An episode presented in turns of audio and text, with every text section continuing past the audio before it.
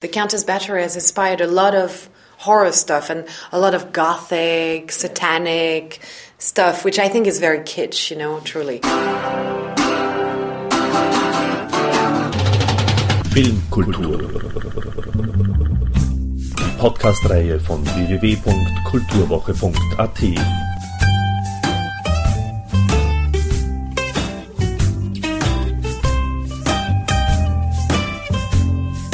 Präsentiert von Manfred Horak. Über 600 Mädchen soll sie getötet haben, um sich in deren Blut baden zu können, um so ewige Jugend zu erlangen. Erzsébet Báthory lebte von 1560 bis 1614. Die Familie Báthory ist ein fürstliches Geschlecht aus Siebenbürgen, das im 15. Jahrhundert in Ungarn heimisch wurde. Ha, und jetzt kommt's. Erzsébet Báthory wird immer wieder in Verbindung mit der Legende Graf Dragulas gebracht. Tatsächlich gibt es Zusammenhänge zwischen der Familie Báthory und Dracula. Fürst Stefan Báthory half Dracula 1476 mit seinen Truppen, den walachischen Thron zurückzuerobern, und Erzsébets Lebzeiten ging ein wichtiges Lehnsgut, das einst Fürst Dracula gehörte, in Erzsébets Besitz über. Andreas Varese geht in seinem historischen Roman Das Geheimnis der Báthory sogar so weit zu vermuten, dass Erzsébet dieses Gut der Familie Dragul auch zu dem Zweck erworben hat, weil sie dort das Geheimnis für die verjüngende Kraft des Blutes für den menschlichen Organismus vermutete. Soweit die historische Legendenwahrheit. Und nun zum Film. Gräfin Erzsébet Báthory, dargestellt von Julie Delpy, gilt als mächtigste Frau im Land, schön, intelligent und nicht bereit zu akzeptieren, dass Männer in dieser Welt die Regeln nach Belieben manipulieren. Auf einem Fest lernt sie den weitaus jüngeren Istvan, dargestellt von Daniel Brühl, kennen Leidenschaftlich verlieben sich die beiden ineinander, doch ihr Glück ist nur von kurzer Dauer. Istvans Vater Graf Turzo, dargestellt von William Hurt, zwingt seinen Sohn, den Kontakt zu Erzsébet abzubrechen und beginnt ein intrigantes Spiel. Sein Plan geht auf. Erzsébet vermutet eine Zurückweisung aufgrund des hohen Altersunterschiedes und erliegt, getrieben von Sehnsucht und Enttäuschung der bizarren Idee, das Blut jungfräulicher Mädchen verhelfe ihr zu ewiger Jugend und Schönheit. Immer mehr junge Frauen werden daraufhin auf ihr Schloss gebracht. Erzsébets wahnhaftes Verhalten steigert sich zusehends. Sie setzt schließlich alles aufs Spiel, ihren Ruf, ihren Stand, ihr Leben, um für Istvan schön und attraktiv zu sein. Zu spät erkennt sie, dass sie das Opfer politischer Intrigen und Machtkämpfe wurde, an deren Spitze der Vater ihres Geliebten steht. Naja, Delpli nahm sich viel vor, verzerrte aber das Bild vom Leben in Ungarn des frühen 17. Jahrhunderts doch allzu sehr. So ist Die Herzogin zwar ein sehr ambitionierter Film, dennoch ein gescheiterter Kinofilm, wenn auch auf relativ hohem Niveau. Na, wie auch immer. Vor das Interviewmikrofon, um über die Geschichte und ihr Interesse an der Person Erzsébet Báthory, über die Rollen und natürlich über die Liebe sowie über die Angst vor dem Älterwerden zu sprechen, setzten sich Julie Delpy, Daniel Brühl und William Hurt. There was many things that interested me about her. First of all, it's a powerful woman of her time, but who's also kind of um, a downfall. Um, and and uh, it seems like her downfall is brought in by her own madness and doing, you know. Uh, but what I liked also is that her downfall was also brought in in history books by a bunch of men that wanted to get rid of her. So I like this idea of a double story kind of thing. There's the story of the myth that she was this woman who was extremely cruel, bleeding girls for vanity, for her vanity, you know, um, out of jealousy, but also out of uh, uh, jealous of young girls, but also jealous and and and obsessed with the idea that you know blood could keep her young forever, which is obviously a myth because I don't think it really happened, you know. And then there's the other side. Um, which is the true story, which is probably that she was quite maybe powerful and cruel, and that um, also, but also very independent, and also a lot of people, noble people at the time, owed her a lot of money, so they needed to get rid of her. So it's also the conspiracy. So I tell both stories in a way through the eyes of a man that was in love with her, and who knows, you know, the story and the myth at the same time. So it's a mix. It's a double story in a way, you know. Uh, it has both sides of the story. that's the thing with her. I, I tried to create a character who was was, was kind of um, full of contradiction. You know, she's strong but she's weak. She's mad but she's very intelligent. She's uh, she's kind at times but she's extremely cruel. She's together but she's a mess. You know, so she is a bit like of the spectrum of of every possible you know emotions and stuff. But I think the main thing is that she's. Uh, she's she's deeply insecure. That's her main, I think, uh, she's deeply unsure of herself inside, you know. And I think that de- that's what defines her the most, you know. She's a, she's a, she's insecure and, and, and lonely.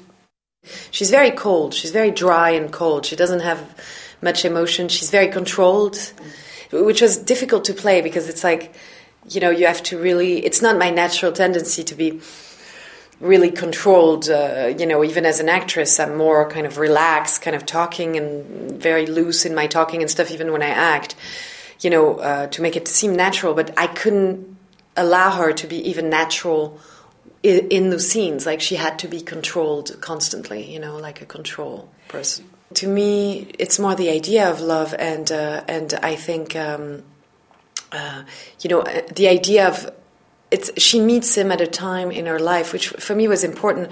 It, the creation of, of the character of Istvan is, is, a, is a fantasy of mine. It's a fiction, you know.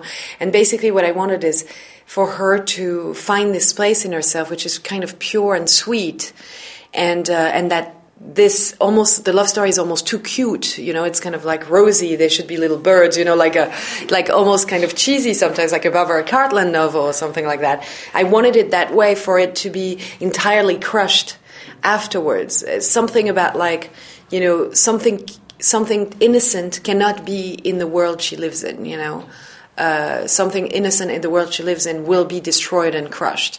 Just like the girls that she used for bleeding are innocent and virgins. It's it's always the film is surrounded by the idea that innocence cannot be cannot survive in certain world. She meets Istvan at that moment where she's a bit more vulnerable because her husband died, and she's very strong. But the minute she meets him, it, it probably triggers something also from her childhood of falling in love with a peasant, someone more simple and sweet, and and and in a way, his character it's kind of a the, her tragedy is that she falls in love with a man who's a little weak. He's not very strong in in the, in the against his father. If he was a really strong man, I don't think. Um, uh, the whole tragedy would have happened to her, you know. But he happened to be weak, and she falls for a weak man, and uh, and that's a, that's a mistake, you know. Well, I wanted someone who who was. Um, you know, had a sweet quality, which was very important. Some, someone that had a quality that's quite pure. And you know, Daniel is a, is a very fun, wonderful actor to work with and stuff. And and uh, but in life he's, he's, he's pure. I, mean, I, don't know how pure he is. you know, he's like a normal person. You know, he's not that pure, I guess. You know, but he has a quality about him when he's on screen. You know, that's uh, that's quite uh, quite pure. Something, and and it's not even a question of age because he's not 18. You know what I mean? Because you have 18 year old guys that look kind of naughty and, and trouble, you know. But he looks like he's someone that's a good person, that's like, you know, goes around. And he exudes that. And I needed that for the part because I want that part, that kind of sweet quality, to be crushed later. So I needed that in someone. And there's not many, many, many actors, you know, that have this quality or something kind of gentle and, and quite pure like this. So so that was good for the film, you know, for this exactly thing, you know. I think it's what she imposed on her that's, you know, it's a fear of aging because if you look at them, they don't look so different in age. And I mean, not that I, I know I look older than Daniel but that's the goal. But, but like, you know, it's not like a shocking difference, you know, and, and it's all in our head because I think what I wanted to say also, it's also um, you know, age is also is also how you you feel yourself. And, and when she looks at herself in the mirror, when she's not well, she looks at herself and she looks old. And when she feels, you know, it's what you believe you see, you know, in the mirror. You know, I think it's a fear for some people, definitely, and and definitely, I think it's more of a fear for women. Well, I think with women, there's a there's a natural thing which is, you know, we know that when we look more than forty, we're not or more than 45 we're not fecundable anymore we're not we basically not in in an animal society we're not really useful for reproduction you know so if you think at an animal level, we're basically garbage after after we don't ovulate anymore. So that's nice, but, but you. You know, I don't feel that way about women, uh, and I hope I won't be garbage in whatever six years or whatever. But uh, but um, but I feel that uh, it is a natural tendency, and you, and you see men can start their family life at 45, 50 without thinking about it, you know? And for women, it's like, you know, there's a natural rhythm, you know, biorhythm that is there, you know, that's a reality. And I think it has always been the issue for women about, you know, aging is assimilated uh, in history of like not being able to produce children, which was the main thing for women at a, at a time, especially in nobility. That's what you are. You, you you bring in you bring in life the, the next generation, and if you're not capable of doing that, you know it's uh, it's not good. You know, so so there's always been that thing. You know, so it's been a struggle for women, I think, to to show that you know it's they're not just uh, you know there to reproduce and bring the next generation that they can be part of society and have a meaning and stuff. So i think the fear of aging comes from that for women because it's very deep and it's it's an old you know fear of being rejected and not being worth anything anymore after after you're older you know which is horrible. I mean if you think about it you know because we're not animals we're not just reproducing animals we're we're also thinking creatures and and we shouldn't be considered a just for that. But I think it's it comes from a long time ago. You know, it's deep. You know, I think, and uh, and uh, and I think uh, the, the, the, the, the only in the past century did. Um, or last century did, did those things change because uh, women became much more than you know being the mothers you know and so um, and so and so those things are evolving but i think it's going to take a long time you know and people uh, and the looks are, are, are very important in our society right now yeah, I didn't want it to be a horror film, and actually, The Countess Bathory has inspired a lot of horror stuff and a lot of gothic, satanic stuff, which I think is very kitsch, you know, truly. And I didn't want the film to be kitsch. I mean, the only kitschy aspect is maybe the love story, which is kind of sweet, but then it's crushed later, so it's kitsch for a reason to to, to destroy it afterwards, you know. Uh, uh, but the rest of it is really, I didn't want all the murders and stuff to be too kitschy, so I make it very minimal and I show very little, even though it's very cruel. Also, by making it big, it makes it kind of a playful thing to kill people. And nowadays, there's so many horror films where it's kind of fun, where people get killed. I didn't want that in that film. I wanted the the kind of um, the austere killing. You know, it's kind of not uh, blah. You know, it's more kind of like very min- minutious and, and tiny, but it does the job anyway. You know, and uh, and also there's I wanted a certain beauty in the death, you know, nothing gross and gruesome. I wanted to, even the dead girl in the woods, you know, there's something, you know, they're all lying down in grass and flowers, you know, it was like you know, a little bug walking around, or you know, like something very pretty about it. Same thing was when I killed the, a countess. You know, it's through through through her clothes. You know, it's it's like never showing. I just wanted that to be that was important to me because I, I didn't want it to be a gruesome horror film, you know, the opposite. I wanted it to be a drama. So, you know, dra an ironic drama, you know, with irony in it, you know, as well. Ich hatte bei dem ersten Film ja nur ein kurzes Vergnügen mit ihr, aber das war so, äh, das waren so tolle zwei Drehtage miteinander, dass ähm, ich auf jeden Fall großen Bock hatte, mit ihr nochmal zu arbeiten und ich mich sehr darüber gefreut habe, dass das auf Gegenseitigkeit beruhte und sie äh, auch irgendwann tatsächlich kurz danach anrief und meinte, da ist ein, eine andere Filmplanung, da kriegst du eine etwas größere Rolle und das wird was ganz anderes.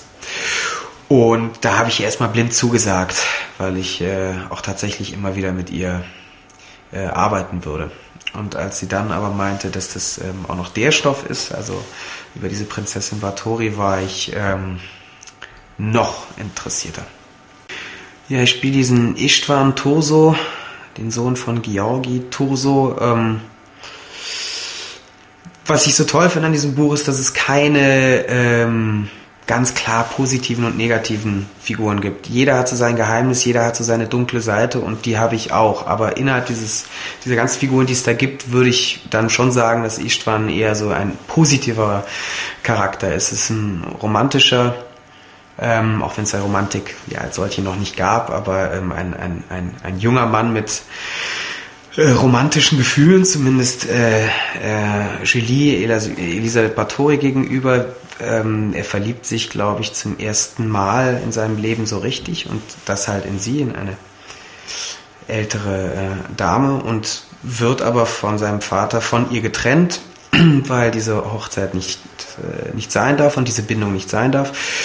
Und ähm, das Tolle für mich ist halt, dass ich dann verschiedene Phasen meines Lebens ähm, äh, spielen darf, also in einer, in einer Figur. Ja, das ist natürlich schon immer schöner, wenn das irgendwie äh, Orte sind, die, äh, die damals schon standen, weil sie äh, natürlich eine ganz andere Atmosphäre und eine ganz andere Aura haben. Ähm, und das nicht alles irgendwie im Studio ist, wo alles Pappmaché und, und unecht ist. Das hat natürlich ein ganz anderes, ein ganz anderes Gefühl. Ähm, und ich bin auch erstaunt darüber, wie viele hübsche, schöne Bogen hier im Osten Deutschlands noch so rumstehen, die noch so toll erhalten sind. Für mich das andere Highlight ist äh, Pierre-Yves, dieser Kostümbildner, hat einfach unglaubliche Kunstwerke da hergestellt, weil das ist äh, wirklich, das sind alte Stoffe, das sind zum Teil 100, 150 Jahre alte Gardinen oder was auch immer, Kleider, die er da umgeschneidert hat. Und ähm, das sieht äh, nicht doof und verkleidet aus, sondern das sieht, das, das, das passt zu uns, das sitzt wie angegossen. Und ähm, das hilft natürlich dann immer so eine Rolle zu spielen, weil man sich ganz anders bewegt, ähm, auch mit so Stiefeln ganz anders geht. Ähm, das hilft einem beim Spiel ungemein. Also, ähm, also von Kostüm bin ich schwer begeistert. Also das Tolle ist natürlich immer, das mache ich jetzt zum zweiten Mal, dass es dazu kommt, mit jemandem zu arbeiten, der eigentlich Schauspieler ist oder äh, und bei, bei ihr kommen zwei Songs zusammen, das ist eine Frau, das kommt nicht so häufig vor, zumindest bei mir noch nicht, und, und, und dass sie halt eine Schauspielerin ist. Und das finde ich beides eigentlich sehr angenehm.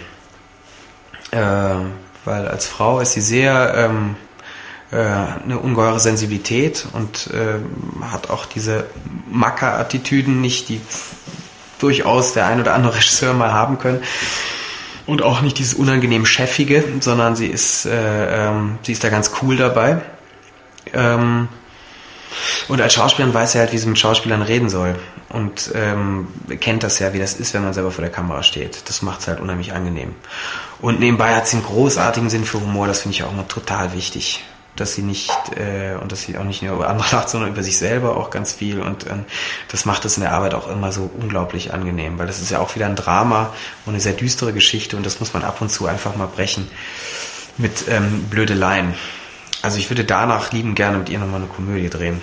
I get most of my the material that I consider. Um, I get through my agent because hopefully I've developed with my agent a way of analyzing quality, which is not mean homogenized, and um, that's the way I look at stuff. Um, so it came that way, and I took a look at the script and I liked it very very much, and I heard Julie was doing it, and I'm I'm part European also, so uh, I live in France as well as the United States. I have a little house in in Paris, and um, and I've been. Um, I'm a well-traveled American, um, so when I get opportunities to work with in international settings, I uh, I get very excited because I grew up all over the world. Um, I was educated um, not only in the domestic United States but outside, and um, and I'm, I'm, a classically trained actor, which means that exposure to the literature of drama is very widespread. In this particular case, uh, I mean, we're sitting look where we are. you know, look where I, look where I get to be today. I'm chomping at the bit to do it better because that's the way I'm built. That's the way I. I want to do it better. I always want to do it better. But but but I'm I'm very honored, pleased, privileged to, to be here. You know, to be where I am sitting with the people I'm working with. Here we are. We're doing this this movie about the Middle Ages, or just the the dawning of a new age out of the Dark Ages. Uh, so the date basically is 1604. So that's lots of Elizabeths all over the place. There's Elizabeth here, there's Elizabeth in England, there's Elizabeth and there's another Elizabeth coming in Spain. There's there's you know Shakespeare's writing Hamlet. There's you know there's ideas from Martin, Luther are exploding around the world. Um, this is the dawn of our age, of our age now. So I'm all day long, I'm going, what about our life that was affected by these lives? How are we so similar? This is a very short period of time. It's only 400 years. It's not a big time period in, in evolution, and yet in human history, it's ex- unbelievable changes. So the question is, as we examine this incredibly bestial, you know, memoir of human existence, which the history of the Middle Ages is, and the thing that reminds us that the Middle Ages was so brutal was that people told us. They've, they've reported it to us. They've, we have evidence. But we can assume that the evidence is that many other times were just as brutal, even if they weren't written down. When I'm in a scene, I'm going, are we still in the Middle Ages? Because I'm making all, making all kinds of comparisons to current events. And I'm trying to be true to those questions as they are metaphors in this date that we've chosen to pl- play this movie. Um, I had heard of Bathory um, when I was quite young. First time I heard about uh, the Countess, I believe I was 17. First I heard about it, I was just reading medieval history. I mean, it was just one of those, it was a story that came along and people, it popped into, you know, in fact, in fact, it happened once in high school and then a couple times in college. Um, I guess I was. I remember being surprised that more hadn't been done with it um, when I was younger. Although I know that a couple of projects have been done about it. I don't. I don't think that they're as skilled as this one is. I think Julie's done. Uh, I mean, she's a clever, clever human being. So I'm looking at him not as the bad guy, but as trying to understand a human being back then who's trying to make things work from his own point of view. From his point of view, it is very unlikely, looking at the numbers, that a woman could fill, fill that position, could maintain a well managed, large, important, strategically important portion of the national border, at the same time as run the egos of an army that would be necessarily strong enough to defeat and fend off another army waiting a few short kilometers away all the time to pour in the gap and kill everybody. So that means you have to measure your strength against the strength of those who say they're on your team but may be weakening you from within. If they're weakening you from within, they're killing their kids and your kids, and they may call themselves your friend, but they're not your friend. They're weak. So if you're looking at it from that point of view, which is a very practical one, um, I'm sort of going that way with it. Thank you and good night.